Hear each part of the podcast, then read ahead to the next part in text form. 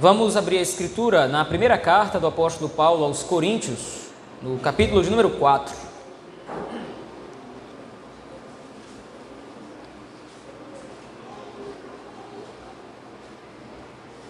Primeira carta do apóstolo Paulo aos Coríntios, no capítulo de número 4.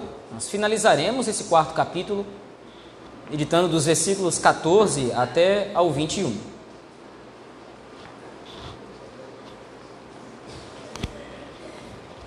Carta do apóstolo Paulo aos Coríntios, primeira carta, capítulo de número 4, versículos de 14 ao 21.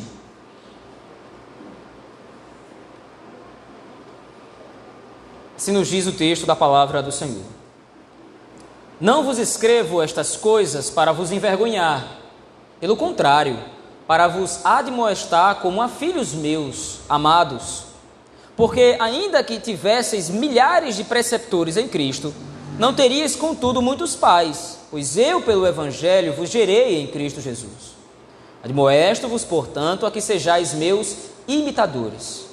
Por esta causa vos mandei Timóteo, que é meu filho amado e fiel no Senhor, o qual vos lembrará os meus caminhos em Cristo Jesus, como por toda parte ensino em cada igreja. Alguns se ensoberbeceram como se eu não tivesse de ir ter convosco. Mas em breve irei visitar-vos, se o Senhor quiser. E então conhecerei não a palavra, mas o poder dos ensoberbecidos. Porque o reino de Deus não consiste em palavra, mas em poder. Que preferis? Irei a vós outros com a vara ou com amor e espírito de mansidão? Amém, irmãos. Até aqui a leitura da palavra do Senhor. Vamos orar ao nosso Deus nesse momento. Pai gracioso, nós temos lido a tua palavra, temos lido o texto sagrado. Agora nós te pedimos que o Senhor nos seja favorável com a interpretação e com o ensino da tua palavra, Senhor. Nós te pedimos e rogamos que o Senhor pastoreie o nosso coração, nos disciplinando, exortando, consolando, para a glória e para o louvor do teu nome. É assim que nós oramos e rogamos em Jesus Cristo, teu Filho. Amém. Meus irmãos, desde o começo do capítulo 3, as palavras do apóstolo Paulo foram duras para a igreja de Corinto. O apóstolo Paulo tem repreendido aqueles irmãos pela sua infantilidade, como nós vimos no começo do capítulo 3. Eles eram como crianças nas suas divisões, nas suas picuinhas, nas suas confusões dentro da igreja por causa de seus partidarismos o apóstolo Paulo havia dito que aqueles irmãos eram imaturos e não tinha, como, ou não tinha nenhuma condição de demonstrar o evangelho de uma maneira mais aprofundada, porque eles não eram capazes por causa disso. No capítulo 4, no texto anterior que nós vimos, o apóstolo Paulo usa até de ironia contra a igreja de Corinto, revelando o orgulho deles. O apóstolo Paulo chega a dizer que eles eram fartos, ricos e chegaram a reinar. Na verdade, essa ironia do apóstolo Paulo demonstra exatamente o contrário. Aqueles irmãos eram pobres, não estavam fartos, nem estavam reinando, muito pelo contrário, eles eram orgulhosos e arrogantes. E na verdade, os apóstolos estavam sendo demonstrados, estavam sendo usados por Deus como exemplo que eles deveriam seguir. Exemplo de homens que abdicaram de sua própria vida para servir ao Senhor na edificação da igreja, e era esse exemplo que a igreja de Corinto deveria copiar, e não o exemplo dos mundanos que se orgulham por causa das suas sabedorias e filosofias. Agora, no capítulo 14, aliás, no capítulo 4, versículo de 14 ao 21 que nós lemos, o tom do apóstolo Paulo muda um pouco, especialmente na primeira parte que vai do capítulo, do versículo 14 até o versículo 17. O apóstolo Paulo começa agora, de maneira muito pastoral, a se aproximar ainda mais da igreja, ele já tem feito isso, através do exemplo que usou, usando a si mesmo e Apolo, mas agora ele usa um tom mais pastoral e até paternal para lidar com essa igreja. No versículo 14, veja aí, na primeira parte, ele diz exatamente isso. Eu não estou escrevendo para vocês estas coisas, eu não estou expondo para vocês o pecado de vocês, o orgulho de vocês, com a finalidade de envergonhar. Naturalmente, pode parecer uma contradição aqui, porque o apóstolo Paulo de fato está expondo, como acabei de dizer, o pecado da igreja. Então, naturalmente, o intento do apóstolo Paulo, o objetivo do apóstolo Paulo é de alguma forma constrangir. Eles estavam pecando contra Deus, matando a igreja, dividindo a igreja e fazendo mal uns aos outros. Porém, o que o apóstolo Paulo quer dizer aqui é que ele não está escrevendo essas coisas para ridicularizar aqueles irmãos. Muito pelo contrário, ele continua: Eu estou escrevendo essas coisas para admoestar, ou para vos admoestar, como a filhos meus amados. Geralmente em português nós inverteríamos a ordem dessa frase, como meus filhos amados.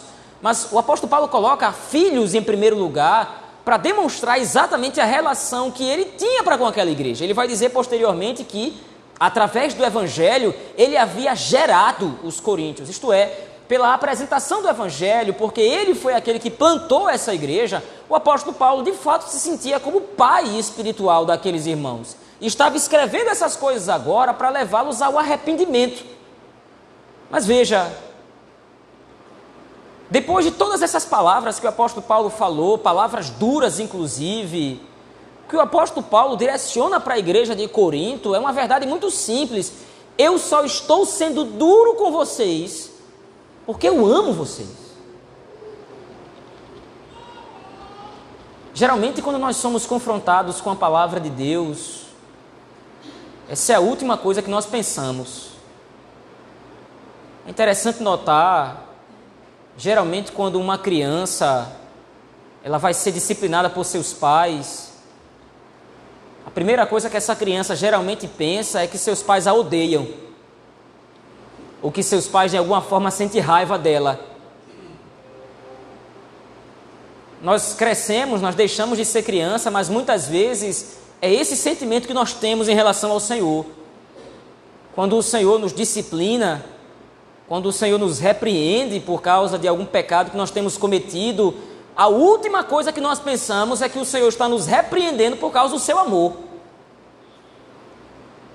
Mas veja é exatamente essa argumentação que o apóstolo Paulo está usando aqui. Eu estou sendo duro com vocês, porque eu estou admoestando vocês. É interessante, essa palavra no grego, admoestar, ela tem um sentido de confrontação. Eu estou confrontando vocês, eu estou expondo o pecado de vocês, eu estou expondo o erro de vocês, porque na verdade eu amo vocês como vocês fossem meus filhos, meus filhos amados. É interessante porque a lógica do mundo reza ao contrário.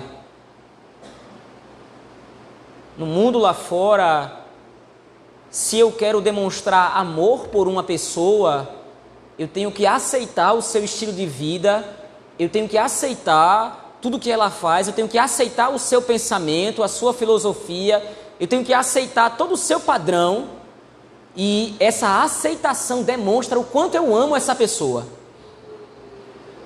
Se eu não incomodo essa pessoa, se eu não coloco essa pessoa numa posição desconfortável, então no mundo lá fora o que se pensa é: essa pessoa me ama, porque ela não me, ela não me causa desconforto, ela não me confronta. Eu me sinto muito à vontade, muito satisfeita em estar na presença dessa pessoa, porque ela não me faz nenhum mal, isto é, ela não confronta o modo como eu penso.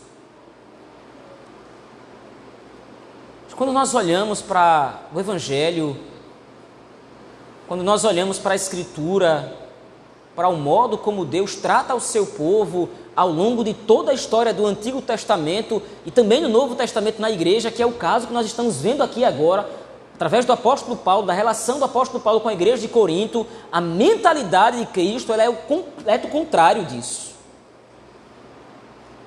Se Cristo vem até, até mim, confrontando os meus pecados, expondo os meus erros e os meus defeitos, essa é a prova cabal de que Ele me ama. Se eu sou confrontado, e veja, o apóstolo Paulo ele é específico aqui, ele está tratando isso ao longo de todo o capítulo 4. Aquela igreja era uma igreja orgulhosa e vaidosa. Os crentes em Corinto achavam que realmente tinham toda a sabedoria e toda a filosofia de que precisavam para ser uma igreja perfeita, mas na verdade eles estavam se devorando uns aos outros, eles estavam se fazendo mal, porque eles estavam se dividindo, se fragmentando. Mas eles não conseguiam enxergar o tamanho do dano e do sofrimento que eles estavam causando uns aos outros. E eles se achavam orgulhosos, eles se enchiam de vaidade, porque nós temos grande conhecimento filosófico, porque nós temos grande conhecimento segundo a sabedoria dos homens. E nós somos bem vistos aqui.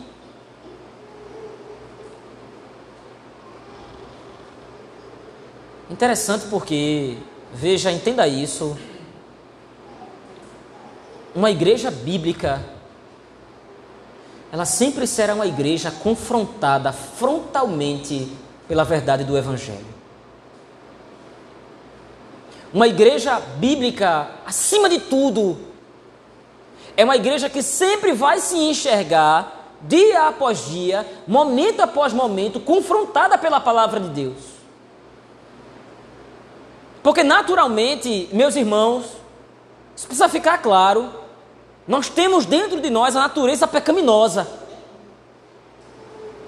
Nós temos dentro de nós uma inclinação para o mal. Mas além da inclinação para fazer o que é mal, o ser humano tem uma tendência de aprovar o que é mal. Então, uma igreja que se sente muito confortável diante de Deus, no sentido de não ser confrontada pelo Evangelho, é uma igreja que está distante das Escrituras, porque a palavra de Deus nos confronta. Só que é necessário destacar aquilo que o apóstolo Paulo está dando ênfase aqui. Não é porque o Senhor nos confronta não é porque o Senhor de repente se coloca numa posição em que ele é rígido com a sua igreja, que ele não está demonstrando o seu amor pela igreja, é o contrário. Então, a relação de rigidez que o Senhor muitas vezes tem para com a sua igreja não pode em nenhum momento ser interpretado como algo negativo. Eu não posso ver Deus confrontando a igreja, os pecados da igreja, os erros da igreja, eu não posso enxergar nessas coisas algo negativo. Se a igreja está sendo confrontada com o Evangelho, se a igreja está sendo confrontada pela palavra de Deus, isso só está acontecendo porque o Senhor deseja ver a igreja progredindo em santificação.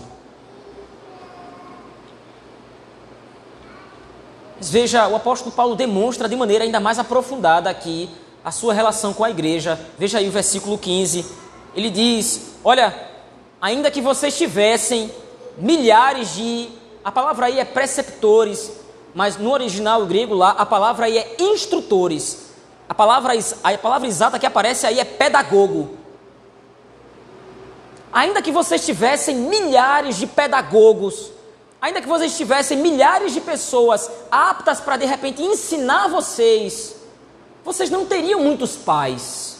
É o que ele coloca ainda que vocês tivessem, ainda que tivesses milhares de preceptores em Cristo, não terias, contudo, muitos pais. Palavra pedagogo e a palavra pai aqui, então, elas são um contraste. O pedagogo grego, como os irmãos bem sabem, era o responsável por educar o jovem, por educar uma criança na filosofia grega. E ele deveria então acompanhar aquela criança, aquele jovem até a idade madura, onde aquela criança poderia, por conta própria, dialogar e interagir com o conhecimento, expor o conhecimento que aprendeu. Então o apóstolo Paulo diz: Olha, vocês poderiam ter milhares de pedagogos para ensinar vocês na filosofia dos homens, mas mesmo que vocês tivessem todo acesso à grande filosofia dos homens, mesmo que vocês tivessem acesso ao grande conhecimento dos homens, vocês não teriam muitos pais. Ora, qual é a diferença do pai para o pedagogo? O pai ensina. Pedagogo também. O pai educa. O pedagogo também poderia fazê-lo. Mas a, a diferença maior entre o pai e o pedagogo é que o pai está envolvido com o ensino pelo amor ao seu filho. Outras palavras, o apóstolo Paulo diz: vocês poderiam ter acesso a todo esse conhecimento na filosofia, vocês poderiam ser ensinados por todos esses filósofos que vocês veneram tanto, mas vocês não teriam o acesso, o ensino dado, ou o ensino que somente pode ser dado por um pai que ama vocês. Por isso, então, diz o versículo 16: Admoesto-vos, portanto, a que sejais meus imitadores. A palavra do apóstolo Paulo aqui ela parece muito ousada, porque ele se coloca como referência. E a palavra que o apóstolo Paulo usa aqui para imitador é a palavra, a mesma palavra que nós usamos para mímica. Aquela pessoa que de repente faz gestos esperando que outra pessoa copie os seus gestos. Então o apóstolo Paulo está dizendo literalmente: copiem o meu procedimento, copiem os meus gestos aqui, façam uma mímica comigo, vamos jogar mímica agora. Por que, que o apóstolo Paulo usa a si mesmo como exemplo? Será que o apóstolo Paulo agora não está caindo na armadilha dos coríntios? Será que agora o próprio apóstolo Paulo não está se orgulhando? Quer dizer, o apóstolo Paulo é um homem piedoso, o apóstolo Paulo é um homem que tem grande conhecimento. Então, será que agora ele não está se colocando como sendo o exemplo máximo que deve ser copiado pelos crentes de Corinto? Mas lembre, qual foi o exemplo que o apóstolo Paulo deu nas sessões anteriores? Volte lá comigo, por favor. A partir do versículo 10, o apóstolo Paulo então vai dizer como é que ele se enxerga. Qual é a visão que o apóstolo Paulo tem de si mesmo? Ele diz: nós somos loucos por causa de Cristo, e vós sábios em Cristo. Nós somos fracos e vós fortes. Vocês são nobres e nós desprezíveis. Até a presente hora, nós sofremos fome e sede e nudez, e somos esbofeteados, e não temos morada certa, e nos afadigamos, afadigamos trabalhando com nossas próprias mãos.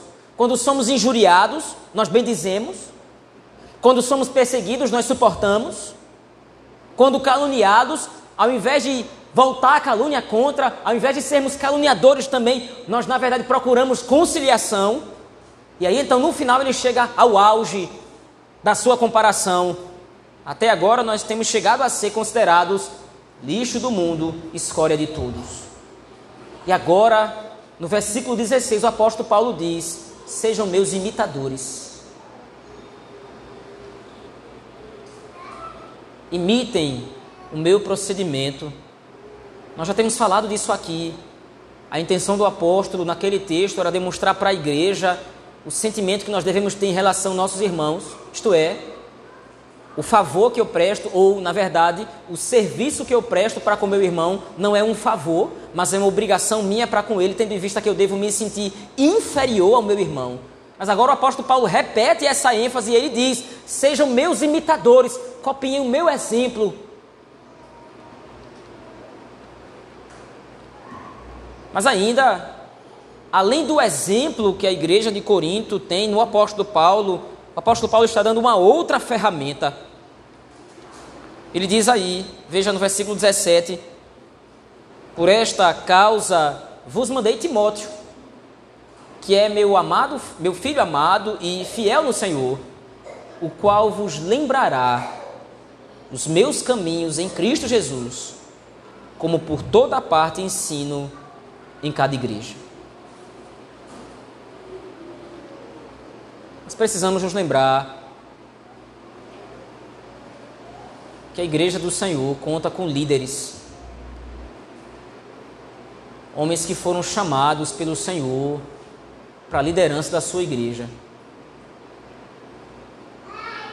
E como não bastasse o exemplo do próprio Cristo, a quem nós devemos copiar, o próprio Cristo reflete o seu exemplo através dos líderes da igreja. E agora o apóstolo Paulo está dizendo exatamente isso. Eu estou enviando até vocês. Eu não posso estar com vocês agora. Eu estou envolvido na plantação de uma outra igreja. Ele está em Éfeso, juntamente com Silvano, aquele que está escrevendo com Paulo esta carta.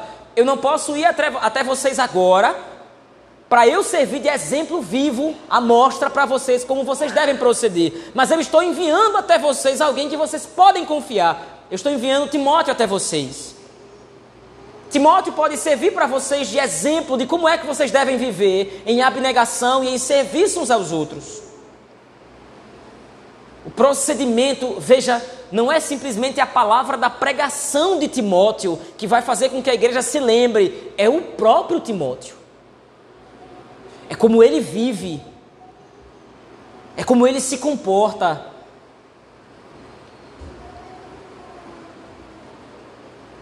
E aqui precisa ficar claro uma verdade clara nas Escrituras. A igreja do Senhor, ela será tão forte, ela será tão saudável quanto seus líderes. A igreja do Senhor, ela será tão vigorosa no exercício do evangelho. A igreja do Senhor, ela será tão saudável espiritualmente quanto seus líderes.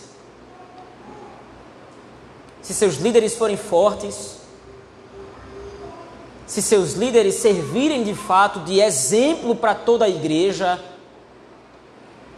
exemplo de homens fiéis que amam ao Senhor e entregam as suas vidas em prol da igreja, a igreja mesmo vai se sentir encorajada a copiar esse exemplo.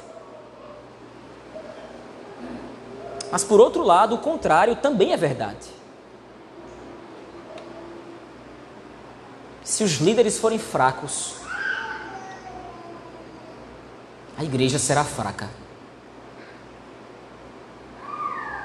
O apóstolo demonstra essa dinâmica aqui imitem a mim, copiem a mim, copiem Timóteo. Estou enviando ele para vocês, para que vocês possam ver, através de Timóteo, como é que se deve proceder no Evangelho. O exemplo de Timóteo vai fazer vocês se lembrarem dos caminhos do Evangelho que eu quero que vocês sigam o caminho de unidade, o caminho de comunhão, um caminho de santificação. Mas isso tudo poderá ser percebido através do presbítero Timóteo, que eu estou enviando até vocês. O cuidado que a igreja deve ter ao escolher seus líderes. Não é um cuidado somente baseado, de repente, em alguma aptidão humana. A escolha dos líderes, ela não pode ser feita com base simplesmente em aptidões humanas. É um bom administrador, sabe lidar com dinheiro, se expressa bem, fala muito bonito, tem eloquência, tem boa capacidade, é um homem de grande conhecimento, essas coisas são boas, essas coisas são úteis, são ferramentas, mas a base para a escolha de líderes da igreja é sua fidelidade a Cristo e seu amor ao Senhor, e o quanto eles são exemplos vivos de como a igreja deve viver. Se o critério não for esse, a falha da igreja será grotesca. A igreja será, certamente se verá influenciada a abandonar o Senhor, concentrando-se em outras coisas que não no Evangelho. Agora veja, tudo isso é dito de uma maneira muito bonita pelo apóstolo Paulo. Tudo isso é dito de uma maneira muito amável. O apóstolo Paulo realmente, nesse trecho, ele está muito preocupado em demonstrar todo o seu amor à igreja de Corinto. Ele chama a igreja de Corinto de filho. Filhos amados, meus filhos amados, ele envia a Timóteo. Timóteo, vá lá e seja exemplo para aqueles irmãos de como é que eles devem viver e lembre aqueles irmãos do evangelho que devem seguir. Mas agora veja, lembre disso. Por mais que um pai ame o seu filho, ele nunca poderá retirar do seu filho o uso da vara como demonstração do seu amor. Então, novamente agora, veja, acompanhe comigo por favor, dos versículos 18 até o versículo 21, então o apóstolo Paulo retoma ao tom que ele tinha anteriormente. Ele volta a se endurecer com a igreja. E ele diz: Olha, alguns de vocês se ensoberbeceram, alguns do meio de vocês se encheram de orgulho, como se de repente eu nunca mais fosse vê-los, nunca mais fosse visitá-los. Mas em breve eu vou visitar vocês. Já diz o adágio popular, talvez é um adágio que possa de repente expressar bem a ideia do apóstolo Paulo aqui, quando o gato não está, o rato faz a festa. A ideia do apóstolo Paulo é exatamente essa. Olha, tem alguns dentro de você, dentre vocês aí, tem alguns dentro da igreja que acham que eu nunca mais vou visitar vocês. E por causa disso, então, essas pessoas se orgulham, elas acham que elas são os instrutores de vocês e estão levando vocês à divisão, à corrupção, estão levando vocês ao pecado, inclusive, que é o que vai acontecer no capítulo 5. O apóstolo Paulo vai dizer, nós vamos ver isso a partir do domingo que vem. O apóstolo Paulo vai dizer exatamente isso. Olha, por causa do orgulho de vocês, vocês deixaram de remediar o pecado que há dentro da igreja. Vocês agora estão se orgulhando, vocês estão achando que eu não vou mais até vocês, mas em breve eu vou visitar vocês, se o Senhor quiser. E então eu vou conhecer a palavra, ou aliás, eu vou conhecer não a palavra, mas o poder dos ensoberbecidos. Porque o reino de Deus não consiste em palavra, mas em poder. Estes homens se dizem tão sábios, levando vocês a crerem noutro evangelho. Esses homens que estão dentro de vocês, no meio de vocês, que estão pregando filosofias, que estão causando partidarismos, dizendo: eu sou de Paulo, eu sou de Apolo, eu sou de Cefas, eu sou de Cristo, estes últimos se achando mais espirituais. Esses homens se acham instrutores de vocês, se acham seus pastores. Eles estão ensinando vocês não o evangelho, eles estão ensinando vocês a se repartirem, a viverem em divisão. E agora vocês, por causa deles, estão se enchendo de orgulho também. Vocês acham que o pecado de vocês vai continuar impune? Vocês acham que o pecado de vocês, a divisão, a corrupção, vocês acham que de repente o partidarismo que vocês estão alimentando dentro da igreja, essas coisas, vocês acham que isso vai passar despercebido? Eu estou indo até vocês, se o Senhor quiser, e eu vou confrontar essas pessoas. E eu vou confrontar não em palavras, porque o reino de Deus não consiste em palavra, mas o reino de Deus consiste em poder. Eu quero ir aí e eu quero confrontar essas pessoas cara a cara e eu quero saber quão poderosos eles são, através do testemunho que eu vou aí saber de vocês. E então o apóstolo Paulo fecha o capítulo 4 da pior maneira possível, isto é, da maneira mais dura e rígida possível. Vocês querem que eu vá até vocês com a vara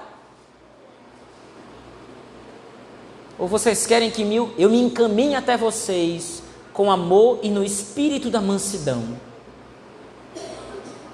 O uso da vara que o apóstolo Paulo faz menção aqui não é aleatório. O texto, na verdade, o apóstolo Paulo aqui, ele cita, ele ecoa, na verdade, ele faz referência a um texto do Antigo Testamento, ao texto de Deuteronômio, capítulo 25, versículos 1 a 3. A lei de Moisés diz claramente: olha, se algum irmão causar divisão entre vocês, vocês vão pegar essa pessoa e vocês vão fustigar essa pessoa com vara. Se algum irmão dentro da nação de Israel causar contendas, vocês vão pegar essa pessoa, vocês vão levar até os juízes de Israel, até os anciãos de Israel, e essa pessoa vai ser fustigada, ela vai ser açoitada com vara. Ela vai ser deitada no chão, duas pessoas vão segurar as mãos delas e uma pessoa vai bater nas costas dela. E agora é essa imagem que o apóstolo Paulo coloca aqui, é a imagem da ameaça. O que é que vocês preferem? Vocês preferem que eu vá até vocês e eu confronte o pecado de vocês, expondo ainda mais o pecado de vocês? Vocês desejam que eu me encaminhe até vocês para precisar bater em vocês? E veja, naturalmente aqui há, há uma diferença em Deuteronômio capítulo 25, o uso da vara, ele era literal. A pessoa de fato era açoitada com uma vara. Mas agora, o apóstolo Paulo, usando essa imagem, no capítulo 4 de Corinto, ele está fazendo uma linguagem aqui metafórica. É uma linguagem figurada. O apóstolo Paulo não vai até Corinto com a vara na mão, querendo bater naqueles que estavam causando divisão dentro da igreja. O apóstolo Paulo vai fazer é muito pior se a igreja não se arrepender. Ele vai confrontar a igreja com a palavra de Deus. E não existe nada mais doloroso do que se ver em falta com o Senhor.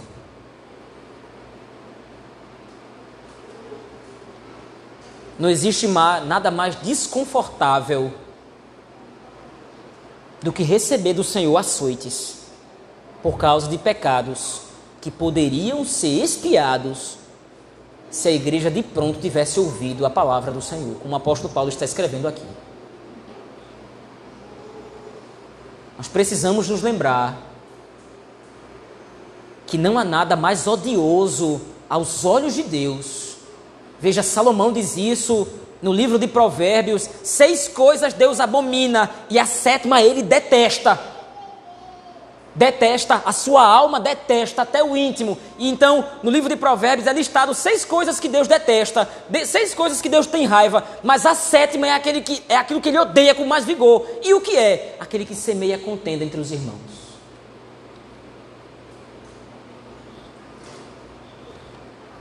Não existe nada mais odioso aos olhos de Deus do que uma igreja dividida. Ora, mas por quê? Parece uma escolha tão aleatória. Por que, que o Senhor odiaria com tanto vigor, ou sentiria tanta raiva, ou se iraria com tanto vigor contra esse pecado em específico, tendo em vista tantos outros que existem?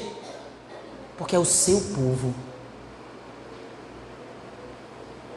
É o pecado feito não contra um, contra dois, mas contra o povo como um todo. Povo em favor do qual ele matou seu próprio filho povo em favor do qual ele realizou grandes prodígios e sinais ao longo de toda a história. Povo com o qual ele deseja comungar e está para todo sempre. E agora esse povo está se corrompendo, está corrompendo a unidade, dando brecha à divisão, à confusão, a partidarismo.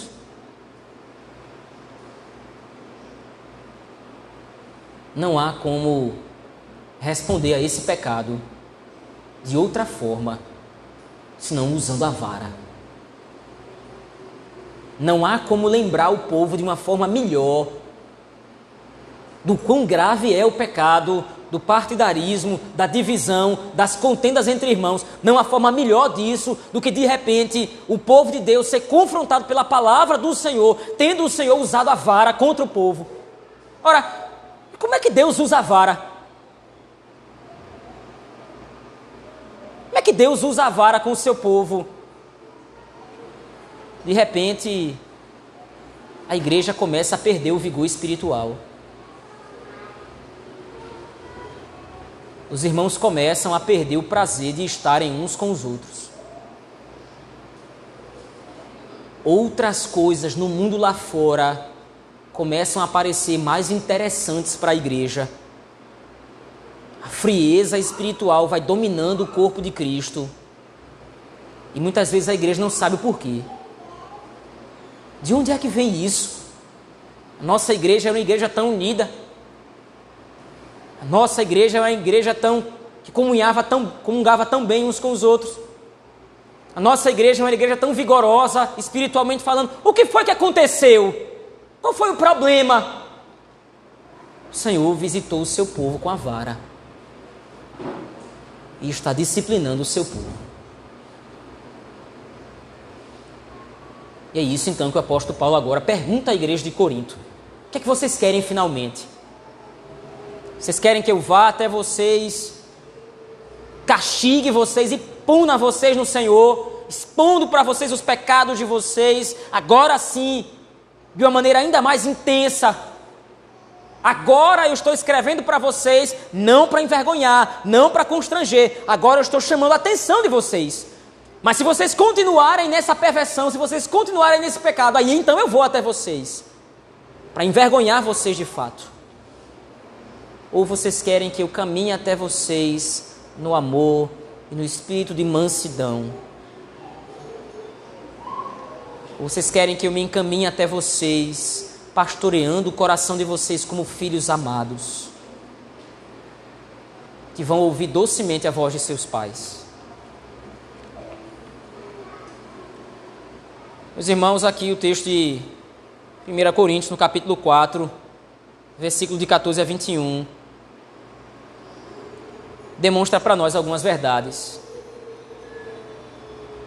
Em primeiro lugar, o amor pastoral de Cristo deve ser visto como a base para nós recebermos as suas admoestações. E veja, nós estamos tratando aqui, e naturalmente esse é o tema central, é o tema principal da primeira carta aos Coríntios, a unidade, a comunhão da igreja. Então, nós, nós estamos tratando aqui desse ponto principalmente, mas nós podemos e devemos aplicar isso aqui para todas as áreas da nossa vida, inclusive para nossas vidas particulares.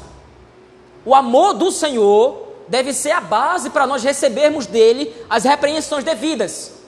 Como eu disse antes, quando o Senhor nos repreende, quando o Senhor nos admoesta, quando o Senhor nos confronta, geralmente nós sofremos porque Deus não desce dos céus para dar a palmada em ninguém.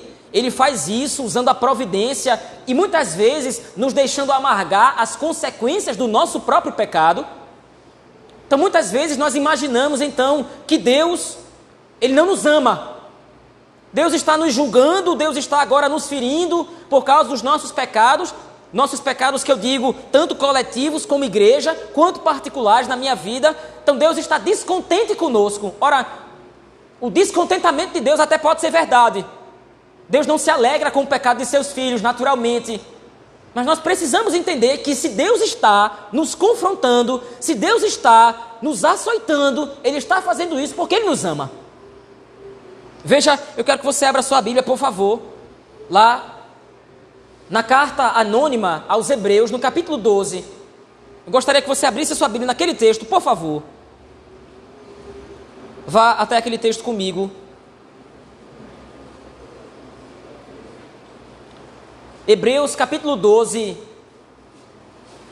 Veja, veja como agora o autor aos Hebreus ele ecoa perfeitamente aquilo que está sendo ensinado pelo apóstolo Paulo para nós hoje pelo Espírito Santo a nós hoje. Veja, ele diz no versículo 4, Hebreus capítulo 12: Ora, na vossa luta contra o pecado, ainda não tendes resistido até o sangue, e estáis esquecidos da exortação que, como a filhos, discorre convosco. Filho meu, não menosprezes a correção que vem do Senhor, nem desmaís, quando por eles és reprovado quando por ele és reprovado, porque o Senhor, e veja a linguagem, o Senhor corrige a quem ama e açoita a todo filho a quem recebe. Veja, continue a lógica, é para a disciplina que perseverais, Deus os trata como a filhos. Pois que filho há que o pai não corrige? Mas, se estáis sem correção, de que todos se têm tornado participantes, logo sois bastardos e não filhos. Se o Senhor me corrige, se o Senhor me disciplina, se o Senhor confronta os meus pecados, se eu me sinto muitas vezes constrangido, porque o Espírito Santo me lembra, me acusa a consciência de que estou em falta com o Senhor, essas coisas acontecem como evidência de que nós somos filhos de Deus. Nós precisamos amar a disciplina. Nós precisamos amar a correção do Senhor. Quando muitas vezes na nossa vida nós, nós nos encontramos em situações, e é interessante isso porque muitas vezes o Espírito realmente nos dá essa convicção. Isso está acontecendo porque eu falhei com o Senhor. Isso está acontecendo porque o Senhor está me corrigindo. Nós precisamos educar o nosso coração a amar isso. Veja, eu não estou dizendo que nós temos que amar o pecado para que então nós possamos amar a disciplina do Senhor que vem por causa do nosso pecado. Absolutamente. Mas entenda, quando nós pecamos, nós só somos confrontados pelo Senhor porque nós somos seus filhos. Ao invés de achar que a disciplina do Senhor é algum tipo de maldição, como muitas pessoas veem aí fora, de repente estou passando por determinado problema, que é uma maldição, isso é um encosto, isso é o diabo, de isso é um demônio que está sobre a minha vida, de repente atuando, me fazendo sofrer. Ao invés de você achar que muitas vezes o sofrimento é algo negativo, encare do ponto de vista contrário. Eu de repente só estou sofrendo isso porque o Senhor deseja que de alguma forma eu seja corrigido, disciplinado, exortado, enriquecido espiritualmente. Como disse o texto, o Senhor só corrige filhos.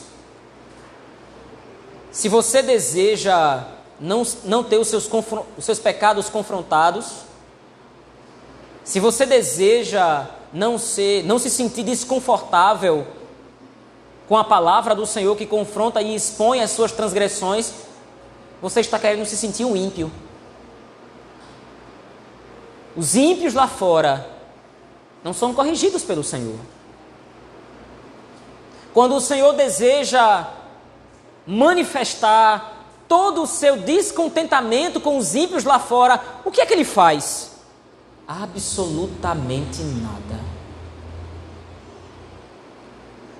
Quando os ímpios se revoltam contra o Senhor, quando eles pecam contra Deus, quando eles blasfemam do Senhor, quando as suas obras são mais, o que é que Deus dos altos céus faz para manifestar a sua ira? Entrega eles aos desígnios maus de seus próprios corações.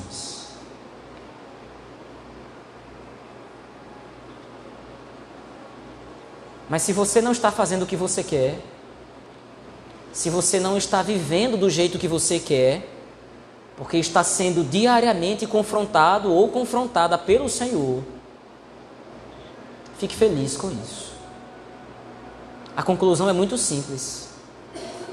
Você é filho, filha de Deus. Por outro lado, em segundo lugar, meus irmãos, nós não podemos achar que o amor do Senhor vai aplacar de alguma forma a sua disciplina. Nós não podemos achar que o fato de que o Senhor nos ama, que o Senhor nos quer bem, melhor do que melhor e mais do que qualquer outra pessoa, nós não podemos achar que essas coisas vão diminuir ou de alguma forma anular a exortação e a correção do Senhor. Como o apóstolo Paulo colocou a partir do versículo 18.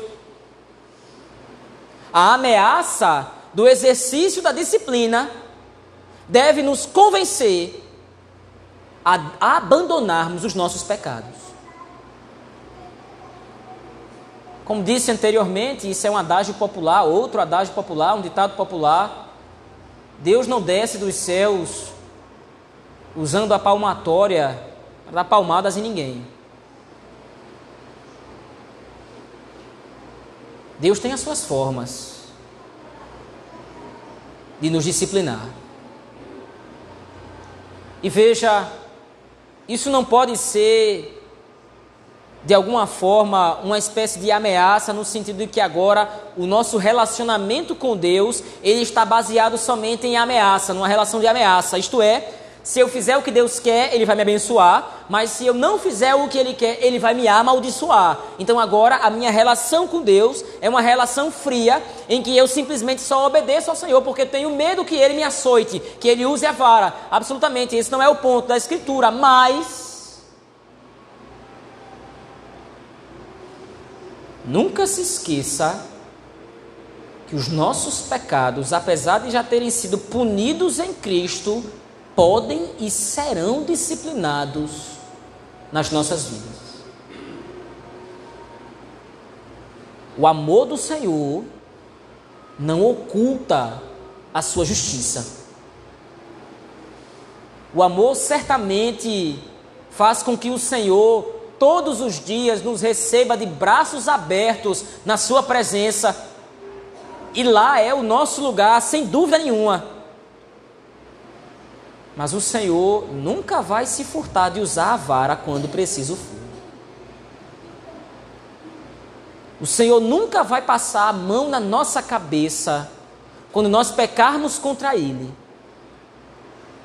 Quando nós negligenciarmos o exercício da piedade quando nós negligenciarmos o Senhor, os deveres espirituais nossos, quando nós negligenciarmos a lei do Senhor, o Senhor nos visitará com a vara. E isso é uma ameaça que ele nos faz também porque nos ama. Não ache que Deus pode ser tratado como um idiota, que não vai lhe punir, aliás, que não vai lhe disciplinar quando devido. O Senhor não aceita propina, não aceita suborno. O Senhor não vai amolecer o coração com o seu ou o meu sorrisinho cínico. O Senhor não vai amolecer o seu coração, não vai abrandar o seu cinturão ou a sua vara. Quando nós de repente chegarmos para Ele de alguma forma querendo conquistar seu coração, o Senhor não será enganado por nós. Por sermos filhos no tempo devido, por causa dos nossos pecados, Ele vai nos disciplinar. Eu quero concluir aqui, meus irmãos. O texto de 1 Coríntios, capítulo 4, versículos de 14 a 21, nos lembra enfaticamente que o Senhor direciona aos seus filhos todo o seu amor. Lembre maior prova de amor de Deus para conosco não é Ele fazer o que nós queremos. A maior prova do amor do Senhor para com seus filhos é Ele ter sacrificado o seu próprio filho para nos dar a salvação. Mas uma grande expressão do amor do Senhor é a sua repreensão sobre seu povo. Muitas vezes nós, especialmente os mais jovens, nós queremos que os nossos pais demonstrem para nós o quanto nos ama. Nós queremos que ele faça isso muitas vezes fazendo os nossos gostos e as nossas vontades. Uma das maiores demonstrações que Deus lhe ama é quando muitas vezes, por causa do seu pecado, ele lhe faz sofrer. O desconforto que ele lhe causa agora é para que você entenda que o caminho do pecado não é seu o desconforto que ele lhe causa muitas vezes é para que você entenda que o caminho que ele quer que você siga é o da santificação e da pureza no Senhor, fazendo você a vontade dele. Vamos orar ao Senhor nosso Deus, meus irmãos. Pai bendito, o Senhor é bondoso. E o Senhor, nesta noite, nos tem feito refletir sobre o teu amor manifesto nas tuas repreensões com, ao nosso favor. O Senhor só nos disciplina porque nós somos teus filhos. O Senhor só nos repreende porque nos ama. E quão mais duramente o Senhor nos repreende mais evidente deve ficar para nós o teu amor. Porque se o Senhor não nos entrega a nossa própria vontade, é porque o Senhor tem uma vontade muito melhor para nós. Obrigado, Senhor, porque nós não somos bastardos, nós somos filhos. Mas nos ajuda, Senhor, a não necessitarmos da vara para te obedecer nos ajuda a que nós não precisemos e nem necessitemos das ameaças do Senhor para que nós possamos te amar obedecendo ao Senhor. Nos ajuda a que nós possamos te obedecer da primeira vez que o Senhor falar conosco. Nos ajuda a te obedecermos da primeira vez que constatarmos a tua vontade através da tua santa palavra. Para que nós possamos demonstrar o nosso amor por Ti em obediência. É assim que nós oramos, Senhor. Em nome santo e bendito de Jesus Cristo, Teu Filho, nosso Rei e Senhor. Amém.